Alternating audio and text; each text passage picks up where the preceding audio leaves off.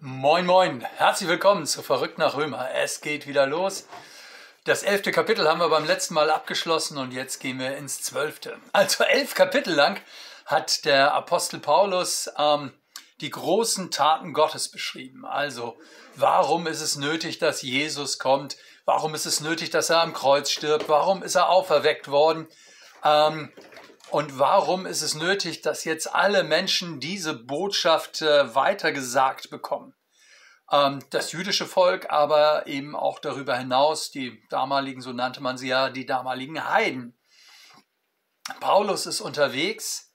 Er möchte die Gemeinde in Rom besuchen und äh, die Voraussetzung schaffen durch diesen Brief, dass sie quasi zur Basis werden für ähm, für seine missionarischen Aktivitäten im äh, westlichen Mittelmeer.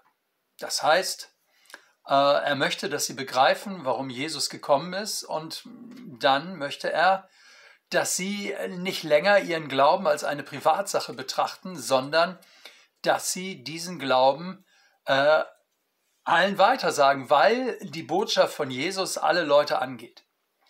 Und nun, ab Kapitel 12, geht es um die Frage, wie sieht das alles ganz praktisch aus? Und heute ähm, widmen wir uns erstmal nur der Einleitung, nämlich äh, Kapitel 12, Vers 1 und 2. Da heißt es, ich ermahne euch nun, liebe Brüder, durch die Barmherzigkeit Gottes, dass ihr eure Leiber hingebt als ein Opfer, das lebendig, heilig und Gott wohlgefällig ist. Das sei euer vernünftiger Gottesdienst. Und stellt euch nicht dieser Welt gleich, sondern ändert euch durch Erneuerung eures Sinnes, damit ihr prüfen könnt, was Gottes Wille ist, nämlich das Gute und das Wohlgefällige und das Vollkommene. Also diese zwei Verse, die reichen heute schon. Und äh, damit wollen wir uns beschäftigen. Zunächst mal diese, dieser Einstieg, ich ermahne euch nun. Ähm, schönes Wort, das da im Griechischen steht, nämlich Parakalein. Parakalein. Äh, und Parakalein, das ist eigentlich das ein Spannende. Das heißt nicht nur ermahnen, sondern auch zugleich ermutigen. Also die Griechen, die waren einfach cool. Ähm, sie gebrauchten ein Wort und man konnte sich quasi aussuchen, ist das eher äh, in der Schärfe des Tons ein Ermahnen oder ist das in der Milde des Tons eher ein Ermutigen? Wörtlich heißt Parakalen eigentlich zurufen. Im Deutschen kann man also beide Aspekte zugleich ausdrücken. Ermutigen, zurufen, ermahnen. Auf jeden Fall, sagt Paulus, ist das nötig. Wenn ein Mensch an Jesus Christus glaubt, sind die Folgen für sein praktisches Leben nicht automatisch da. Also es bedeutet eben, wenn du glaubst, heißt das nicht gleich, dass du deinen Glauben, das, was du im Herzen trägst, auch lebst. Äh, das wirkt nicht wie so eine Spritze, ja. Also eine Spritze, die kriegt man und dann läuft das äh, Zeug, das man gekriegt hat, irgendwie durch die Adern und da kannst du machen nichts. Also da wirst du geimpft, da wirst du resistent, da wirst du widerstandsfähig. Nein, es ist eher wie eine Liebesbeziehung, eine Vertrauensbeziehung. Ähm, man ist beflügelt durch die Beziehung zu Jesus, äh, durch, diesen, durch diese persönliche, personale Beziehung zu ihm. Er redet zu mir, ich darf ihm antworten. Ähm, aber so wie in der Liebesbeziehung auch, kann man auch die Antwort verweigern man möchte das eigentlich nicht, weil man den anderen ja liebt, aber man kann das. Äh, es kann auch Missverständnisse geben, so wie in der Liebesbeziehung auch. Und deswegen sagt Paulus, was heißt es denn jetzt? Er sagt, ich ermutige euch, ich ermahne euch und dann, liebe Brüder, durch die Barmherzigkeit Gottes oder um der Barmherzigkeit Gottes willen.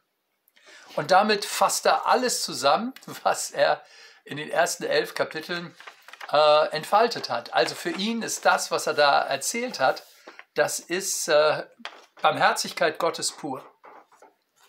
Ähm, von Abraham, der Schöpfung, über die Erwählung Israels bis zur Errettung Israels, bis zu Jesus, dem Messias. Das ist alles Barmherzigkeit Gottes. Ähm, die Barmherzigkeitstaten Gottes. Also es geht hier nicht darum, dass man sagt, bisher war das Theorie und jetzt kommt die Praxis, sondern das Sterben am Kreuz und die Auferweckung, das ist eben nicht nur theologische Theorie, die sich jemand ausdenkt, sondern es ist die Praxis, die Gott schafft. Äh, da sind wir beteiligt, da werden wir mit hineingenommen. Das ist mein Tod, den Jesus stirbt, und ich habe Teil an der Kraft seiner Auferstehung. Gottes Heiliger Geist redet, das heißt, es ist Praxis. Gottes große Taten haben für die Lebensgestaltung ganz natürlich konkrete Auswirkungen, weil ich gehöre zu diesem Jesus, der für mich gestorben ist und das hat Auswirkungen auf meinen Umgang mit der Schuld. Ich gehöre zu dem Jesus, der auferstanden ist und das äh, weitet meinen Blick für seine Realität, die mich umgibt. Und ich rechne damit, dass Gott durch seinen Heiligen Geist in mir wirkt. Also das, was Paulus in den ersten elf Kapiteln entfaltet hat, das war nicht nur Theorie, sondern das sind die Barmherzigkeitstaten Gottes, die sozusagen unmittelbar in mein Leben hineinwirken. Jetzt kann man fragen, ist das denn bei allen gleich? Äh, wir sind doch so verschieden. Jedes Leben ist verschieden. Ja, natürlich. Auch jedes Christsein läuft verschieden. Aber es gibt ein Grundthema und das beschreibt er in Vers 1.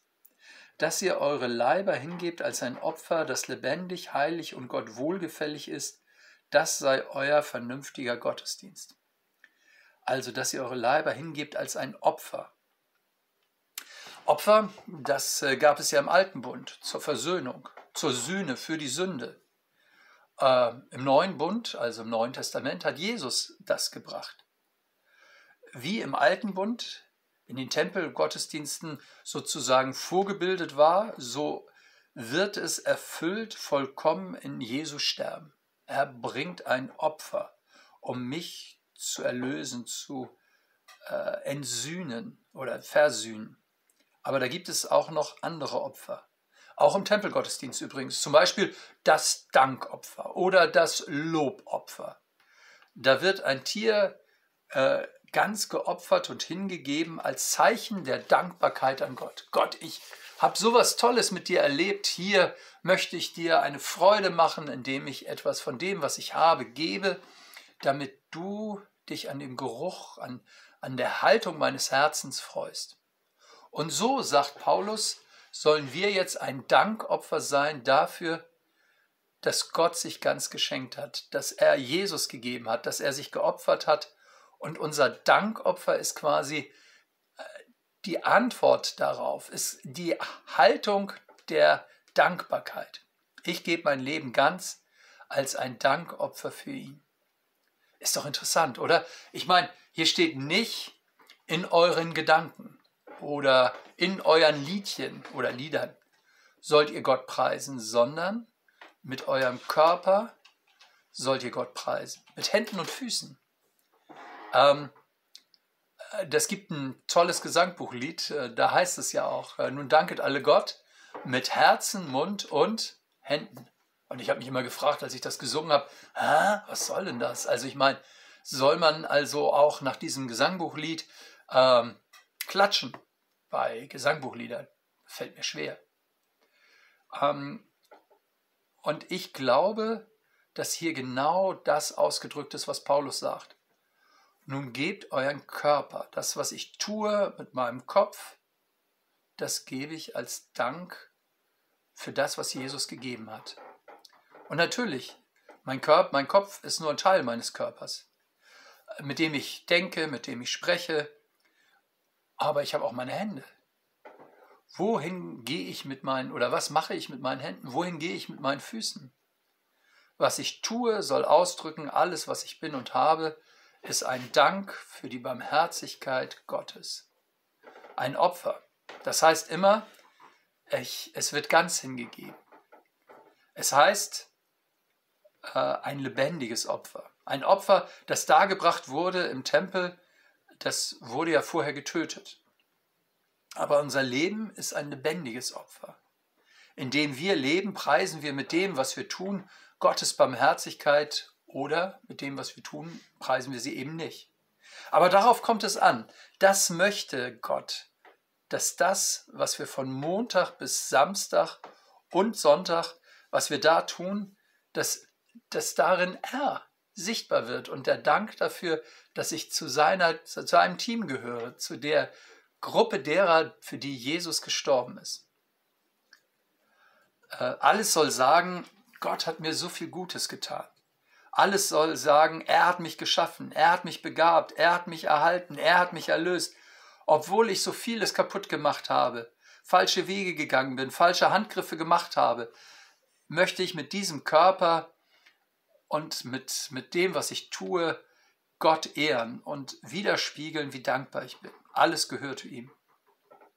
Merkst du den starken Unterschied? Also ich finde den krass, wie Paulus das sozusagen hier ausdrückt. Heute sagen die Leute, ich gehöre mir, mein Bauch gehört mir, mein Kopf gehört mir, mein Leben gehört mir, meine Zeit gehört mir. Ich bestimme, wie ich lebe und wie ich meine Zeit zubringe, auch wie ich sterbe. Niemand hat mir reinzureden. Das ist die Theologie der Gottlosigkeit. Hinkehr zu Jesus heißt, ich begreife, ich gehöre ihm. Mein ganzes Leben soll ein Dankopfer sein. Alles, was ich sage, was ich tue und mein Geld und meine Zeit und meine Fähigkeiten Dadurch möchte ich ihn ehren. Äh, und dann heißt das, das sei euer, euer vernünftiger Gottesdienst. Was ist denn bitte schön ein vernünftiger Gottesdienst? Äh, Logike steht da, also für vernünftig. Logisch steckt da drin. Nun heißt es im Griechischen Logos sowohl das Wort als auch der Sinn also vernünftig stimmt, vernunftsgemäß, das ist die vernünftige Folgerung aus dem, was euch widerfahren ist. Aber das heißt auch wortgemäß. Dem Wort, das Gott zu mir gesprochen hat, gemäß. Das ist meine Antwort, das ist mein ganzes Leben. Was ich bin und habe, ein Dankopfer für Gott. Und zwar komplett. Ich lebe Gott zur Ehre. Das bedeutet, passt euch nicht dieser Welt an. Wörtlich, lasst euch nicht in das Schema dieser Welt pressen. Lasst euch verändern. Manche denken ja, das Wichtigste sei, dass man so ist wie alle. Bis in die Kirche hinein geht das. Nein. Fragt nach dem Wort Gottes. Fragt nach Gottes Wegweisung. Passt euch nicht dieser Welt an. Das ist das Selbstverständlichste, was es gibt für Menschen, die Jesus folgen, dass sie anders leben, dass sie nach dem Gebot Gottes leben. Das mögen die anderen bejubeln, weil sie es irgendwie cool finden, ungewöhnlich oder auch kritisieren. Wir tragen die Kosten dafür, auch die schwierigen. Aber wir wollen zu Jesus gehören und ihn ehren. Nicht ängstlich, nicht rechts, nicht links guckend, was die Leute denken und was sie machen, sondern passt euch nicht an, passt euch Jesus an. Darum geht's. Also verrückt nach Römer. Ihr merkt, das, was Paulus hier sagt, das äh, fordert heraus. Aber ich finde, äh, es ist auch cool. Also dieser Lebensstil zu sagen, ich möchte zur Ehre Gottes leben und nach seinem Willen in meinem Leben fragen, das ist kein Luxus, sondern das ist das Fundament unseres Lebens. In diesem Sinne wünsche ich euch für heute erstmal alles Gute und bis bald. Wir sehen uns nächste Woche wieder. Macht's gut. Tschüss, tschüss, euer Pastor Hardy.